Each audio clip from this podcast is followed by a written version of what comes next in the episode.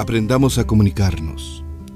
Jorge, que no sabía lo que era el eco, se divertía en la montaña montando sobre un palo de escoba y gritaba, arre, arre. Inmediatamente oyó las mismas palabras en el bosque cercano.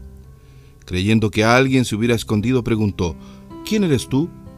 La misteriosa voz repitió inmediatamente, ¿quién eres tú? Jorge, lleno de furor, gritó entonces, Tú eres un idiota. Enseguida la misteriosa voz repitió las mismas palabras. Jorge, muy enfadado, lanzó palabras cada vez más injuriosas contra el desconocido que se suponía escondido, pero el eco se las devolvía con la máxima fidelidad. Jorge fue hacia donde creía le respondían, descubrir al insolente y vengarse de él, pero no encontró a nadie. Entonces marchó a casa y fue a consolarse con su mamá, a quien le comentó lo sucedido.